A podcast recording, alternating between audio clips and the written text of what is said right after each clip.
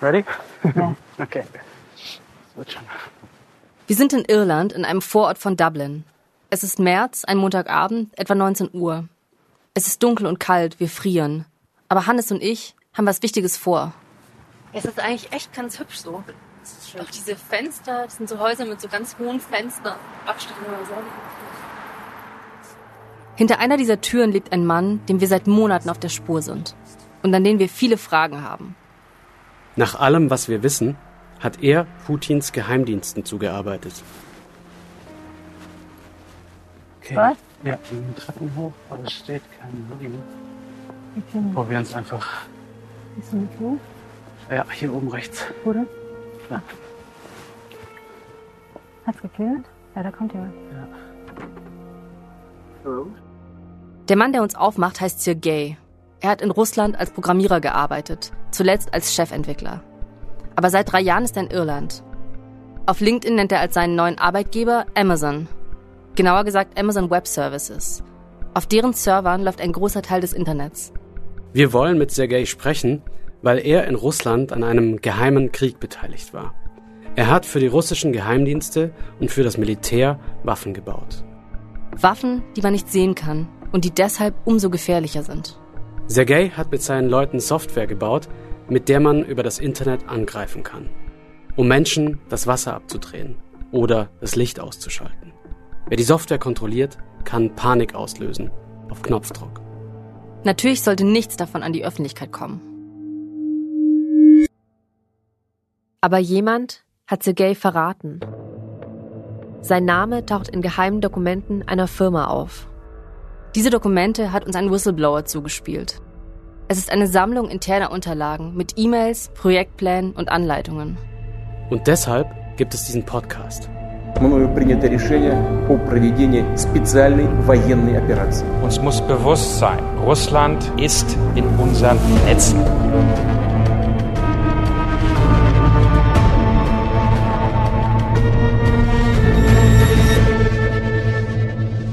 Ihr hört Putins Krieg im Netz, was die Vulkanfiles enthüllen. Ich bin Alexandra Rollkoff. Und ich bin Hannes Munzinger. Wir arbeiten für den Spiegel. Und wir verraten, wie Putin für den Krieg im Internet aufrüstet. Wir haben geheime Dokumente aus Russland bekommen, mit denen können wir zum ersten Mal im Detail zeigen, wie die Geheimdienste, wie der Kreml daran arbeitet. Es geht darin zum Beispiel darum, den Flugverkehr lahmlegen zu können. Das steht in den Dokumenten der Firma. Und wie das vor sich geht, das kann man sich leicht vorstellen. Wenn man es schafft, die Computer des Towers am Flughafen zu kontrollieren, über den sämtliche Kommunikation läuft, dann ist der Tower auf einmal blind. Er sieht nicht mehr, welche Flugzeuge ankommen oder abfliegen wollen und welche Landebahn gerade belegt ist. Dasselbe Spiel mit der Bahn. Wenn Hacker die Kontrolle übernehmen, können sie Systeme abschalten. Oder sie stellen die Weichen. Reisende stranden sonst wo. Auch Häfen wollen sie über das Internet sabotieren. Kein Schiff kommt mehr rein, in den Containern vergammeln die Bananen. Wir wollen wissen, sind die Dokumente echt? Kommen diese digitalen Waffen zum Einsatz jetzt in der Ukraine? Und was können sie tatsächlich anrichten? Dafür haben wir uns mit Cyber-Experten in Kiew getroffen, sind zu Hackern nach Las Vegas geflogen und haben mit Geheimdiensten gesprochen. Wo, das dürfen wir nicht sagen. Wir haben Menschen in der Ukraine getroffen, die angegriffen wurden. Erst mit Fake News, dann mit Software und schließlich mit Raketen. Was wir schnell merken, die Dokumente sind eine Warnung. Denn was wir über Russlands digitale Waffen in Erfahrung bringen konnten, das geht weit über die Ukraine hinaus. Der Krieg im grenzenlosen Internet hat begonnen und wir alle können das Ziel werden. Das hier ist Folge 1. Blackout.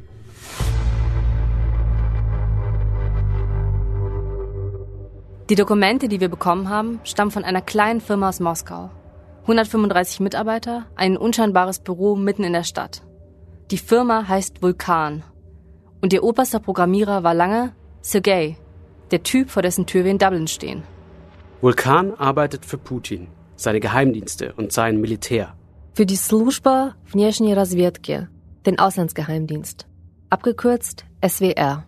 Der SWR schickt Spione unter falschem Namen in andere Länder. Von außen langweilige und ordentliche Staatsbürger, in Wahrheit russische Agenten. Vulkan arbeitet auch für den riesigen militärischen Geheimdienst GRU. Der GRU hat Späher in der Ukraine, die dort Orte auskundschaften, die Russland danach mit Raketen zerstört.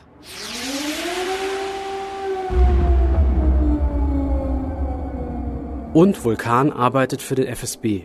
Das ist der Geheimdienst, der Alexei Nawalny vergiften ließ. Nawalny ist der Politiker, der sich so laut wie kein anderer gegen Putin gestellt hat. FSB-Agenten präparierten seine Unterhose mit Gift. Kämpfen die Ärzte um das Leben des bekannten Kreml-Kritikers Alexei Nawalny. Nach Angaben seiner Sprecherin wurde Nawalny vergiftet. Heute Morgen hat ihn ein privat finanzierter Rettungsflug aus Sibirien nach Berlin gebracht. Alexei Nawalny, derzeit im Koma, wird nun in der Charité behandelt. Wurde Opfer eines Angriffs mit einem chemischen Nervenkampfstoff der Novichok-Gruppe. Er sollte zum Schweigen gebracht werden. Und ich verurteile das auch im Namen der ganzen Bundesregierung auf das Allerschärfste. Spionieren, Auskundschaften, töten, das ist das Geschäft der Geheimdienste. Und für diese Geheimdienste arbeitet Vulkan. Deshalb hätte die Dokumente von Vulkan eigentlich nie jemand sehen dürfen. Aber jetzt liegen sie vor uns. Wir steigen gleich in die Vulkandokumente ein. Aber um deren Tragweite zu verstehen, müssen wir noch von ganz speziellen Angriffen auf die Ukraine erzählen. Diese Angriffe liegen schon ein paar Jahre zurück in Deutschland wurde darüber kaum berichtet. Vielleicht, weil damals nicht ganz klar war, was diese Attacken bedeuten. Das holen wir jetzt nach. Denn diese Angriffe zeigen, wie weit Russland geht. Der Zwischenfall ereignet sich 2015, kurz vor Weihnachten. In der Ukraine feiern sie den Tag der Energetiker. Wir haben mit jemandem gesprochen, der dabei war, Bohdan Soitschuk. Er arbeitet in einem Kraftwerk in Ivano-Frankivsk im Westen der України. Ну, це був трошки не зовсім звичайний робочий день, тому що 22 грудня було наше професійне свято, День енергетика. Am nächsten Tag geht Soichuk ganz normal zur Arbeit. Naja, er ist vielleicht ein bisschen müde als sonst, weil er mit seinen Kollegen gefeiert hat. Soichuk leitet eine Abteilung, die den Strom aus dem Kraftwerk weiterverteilt. Wenn es irgendwo Probleme gibt, rufen kleinere Umspannwerke ihn an was aber nicht so häufig passiert. Auch am 23. Dezember läuft zuerst alles rund. Es ist 16.26 Uhr. Soichuk kann bald wieder nach Hause. І тут е, почалися е, дзвінки. Kurz vor Dienstschluss, da bekommt er einen Anruf. Ein Kollege meldet sich mit einem Problem. Die Maus an seinem Computer spinnt. Der Cursor bewegt sich. Von selbst. Побачили, звичайно, на комп'ютері, на моніторі, от як бігає оцей курсор. die Maus zielt auf ein Fenster mit den Einstellungen eines Kontrollzentrums, von dem aus alle Umspannwerke in der Region gesteuert werden. Umspannwerke sind sowas wie Mehrfachsteckdosen. Sie sorgen dafür, dass aus einer großen Leitung mit viel Power Strom in kleinerer Stärke abgezweigt wird. Zum Beispiel an mehrere Städte oder Ortschaften. Wenn so ein Umspannwerk ausfällt oder abgeschaltet wird, gibt es an diesen Orten keinen Strom mehr. Ну, бачите, зразу, коли перші дзвінки поступили, ми ну, думали, може, це якась така аварія. So wie jetzt. Ein Umspannwerk fällt aus, irgendwas muss kaputt gegangen sein. Aber kaum legt Soychuk das Telefon auf, da klingelt es gleich wieder. Diesmal ist ein Kollege eines weiter entfernten Stromkraftwerks dran. Auch sein System hat sich gerade von selbst abgeschaltet. Der nächste Anruf, das gleiche Problem. Und dann nochmal. Und nochmal. Kollegen aus der ganzen Westukraine rufen an, weil sich ihre Umspannwerke verabschieden, wie von Geisterhand. Jemand kontrolliert die Computer. Und es sind nicht mehr sie selbst. Soitschuk und seine Leute können nur dabei zuschauen. In Ivano-Frankivsk leben mehr als eine Million Menschen und viele von denen haben jetzt keinen Strom mehr. In mehr als 100 Städten fallen Ampeln aus. In den Schulen sitzen Kinder im Dunkeln. Krankenhäuser sind auf Notstrom angewiesen. Звичайно, це було незвичайне щось, таке, що виходить за рамки нормальної роботи. Bohdan Soytschuk arbeitet zu diesem Zeitpunkt seit mehr als 20 Jahren in dem Kraftwerk. So einen Systemausfall hat er noch nie erlebt. Aber er hat jetzt keine Zeit darüber nachzudenken.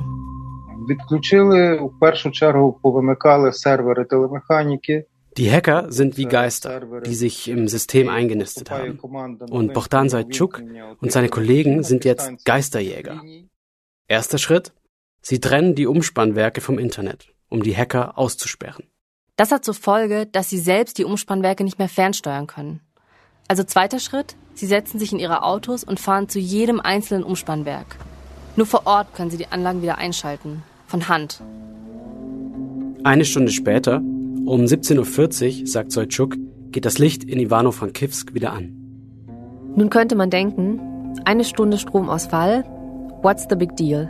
Ist das so dramatisch? In einem Privathaushalt vielleicht nicht. Aber hier wurde mit einem Überraschungsangriff kritische Infrastruktur in riesigen Gebieten für Hunderttausende Menschen gezielt ausgeschaltet.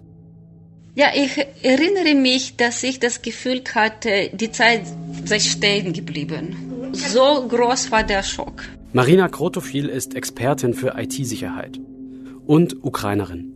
Wenn sie über den Stromausfall spricht, ist sie immer noch ganz erschüttert.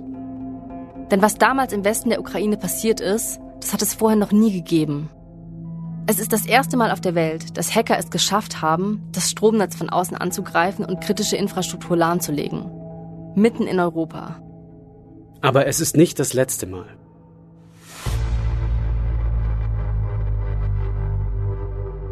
Im Dezember 2016, also fast genau ein Jahr später, fällt wieder der Strom aus. Diesmal in der ukrainischen Hauptstadt Kiew. Auch hier sind Hacker am Werk. Im selben Monat greifen Hacker die ukrainische Eisenbahngesellschaft an. Ihr Buchungssystem crasht. Die Gespenster sind zurück. Hacker greifen den ukrainischen Pensionsfonds an. Und das Finanzministerium. An dem hängen die Zahlungssysteme der Ukraine. Menschen können kein Geld mehr überweisen, Beamte bekommen keinen Lohn und Rentner keine Rente. Das Stromkraftwerk von Bohdan Soitschuk ist dieses Mal nicht betroffen. Soitschuk sieht die Angriffe und denkt sich, das sind bestimmt dieselben Hacker, die auch uns angegriffen haben. Das sind alles andere als Anfänger. Треба ту схему, по-перше, розбиратися в тій схемі, треба вміти її читати, розуміти, що вимкнути. für einen Hackerangriff auf ein Kraftwerk, sagt Selchuk, müsse man Jahre investieren. Man müsse genau wissen, wo man am besten ins System kommt und wie. Und jetzt mehrere Angriffe auf verschiedene Systeme auf einmal. Für so eine Operation braucht man mehr als nur einen fähigen Hacker. Eigentlich eine ganze Einheit. Marina Krotofil, die ukrainische IT-Expertin haben Gefühl von einer militärischen Organisation gegeben. Wir haben damals sogar Witze gemacht, wie eine Armee. Und wer könnte so eine Armee gegen die Ukraine ins Feld schicken?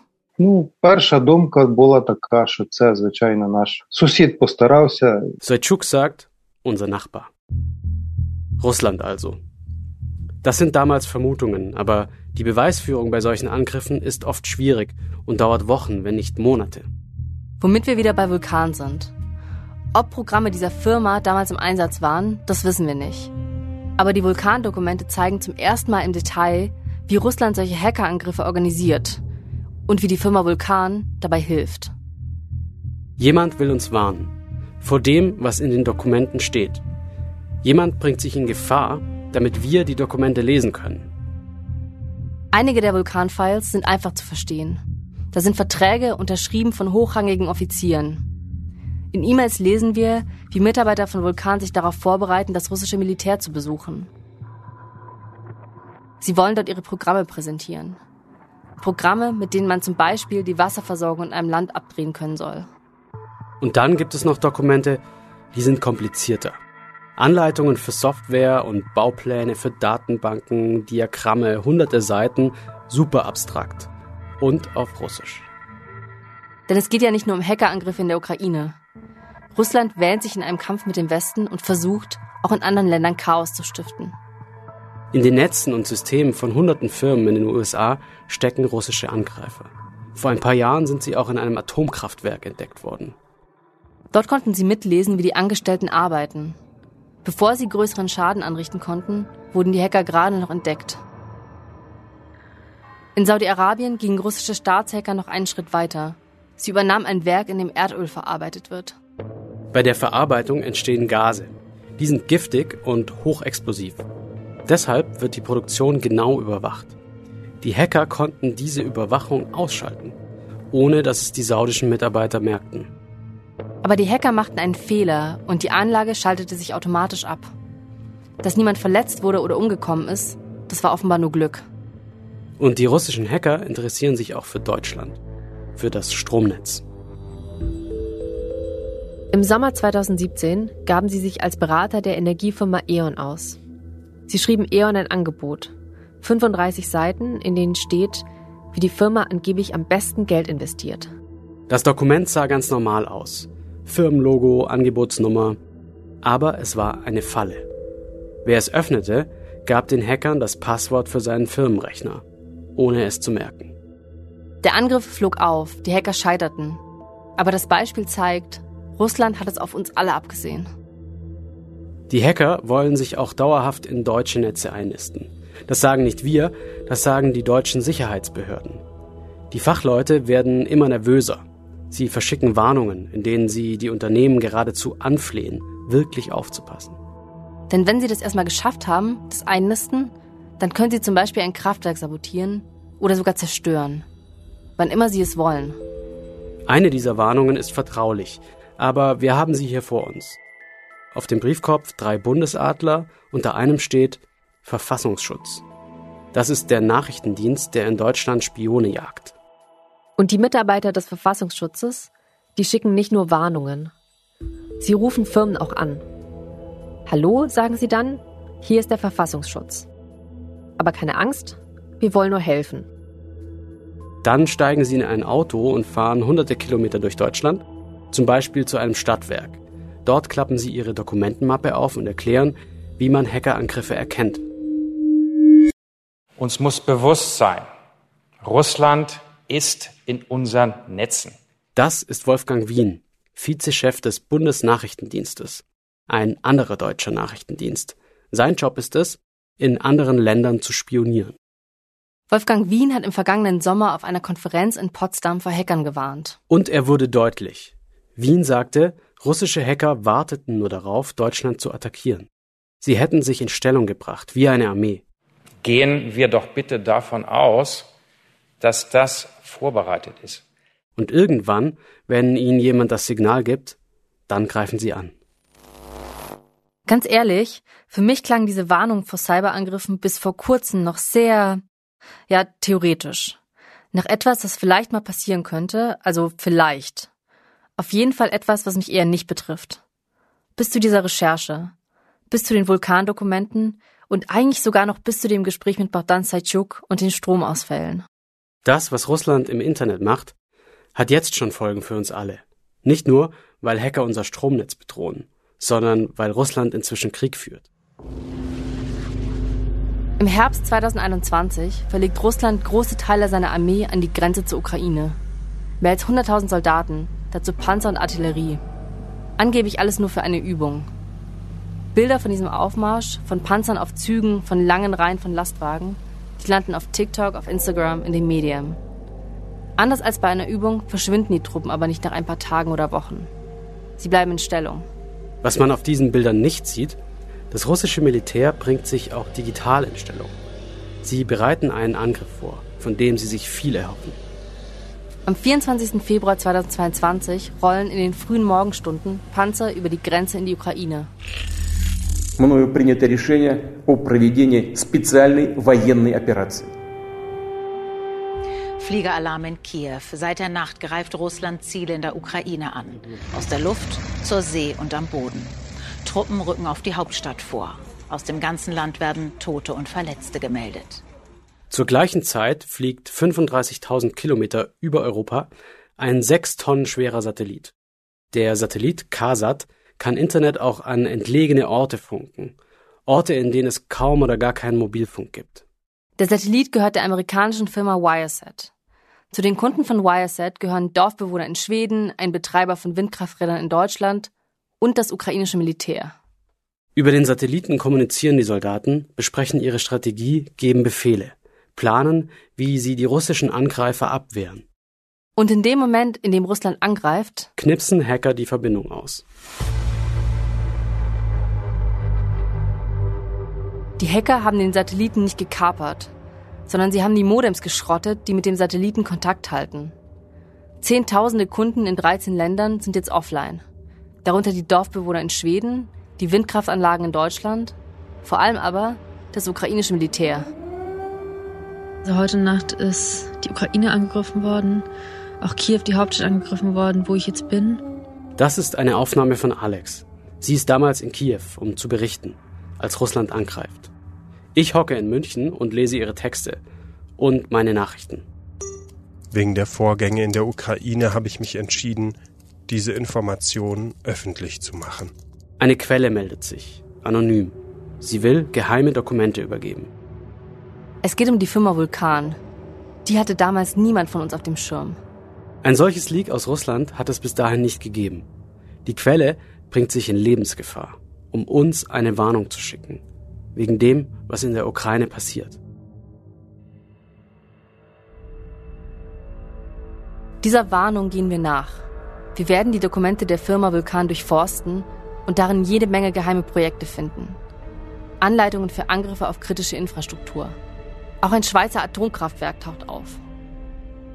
Wir werden uns diese Firma Vulkan genauer anschauen und jede Menge Hinweise finden, wie sie für Putins Geheimdienste arbeiten. Und wir finden den Chefentwickler von Vulkan, Sergei, mitten in Europa. Eines der Vulkandokumente wird uns zu einer der gefährlichsten Hackergruppen überhaupt führen und zu einem der folgenreichsten und teuersten Hackerangriffe weltweit. Wir verstehen nicht gleich alle Dokumente. Manchmal finden wir nur einzelne Slides, manchmal fehlt uns der Kontext. Deswegen sind wir mit den Dokumenten zu Expertinnen gefahren und haben sie gebeten, sie uns zu erklären. My goodness, this is, that is becoming interesting. Okay. It's actually it's really great. Is it good stuff? It's a good stuff. Oh. Here's that. What's that? Uh, it's a big thing. It's a Oh, that's big. Das denken wir uns auch langsam. In der zweiten Folge werde ich versuchen, der Firma Vulkan auf die Spur zu kommen. Und erst will niemand so richtig mit mir reden. Hannes fliegt nach Las Vegas und bekommt in einem Spielcasino zwischen rauchenden Rentnern und Slotautomaten einen entscheidenden Hinweis. Und ich bin mitten in Kiew und muss während eines Luftangriffs den nächsten Bunker finden.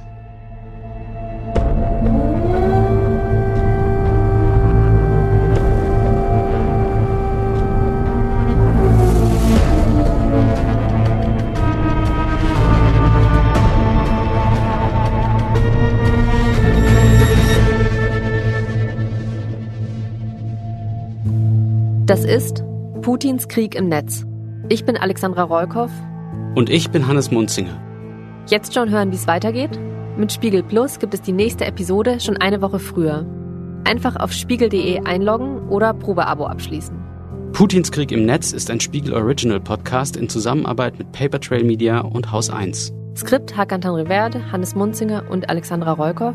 Recherche Sophia Baumann, Katharina Alexander, Christo Buschek, Maria Christoph, Roman Höfner, Max Hoppenstedt, Karina Huppertz, Diana Kollig, Roman Leberger und Marcel Rosenbach. Fact-Checking Nikolai Antoniades. Executive Producer Frederik Obermeier, Bastian Obermeier, Ole Reismann und Janis Schakarian. Line Producer Charlotte Meyer-Hammer. Produktionsleitung Susanne Klingner. Musik, Schnitt und Sounddesign Joscha Grunewald. Danke an Jörg Diehl, Philine Klinger, Ricardo Mastrocola, Fedir Petrov, Katja Lutzka und das ZDF-Archiv.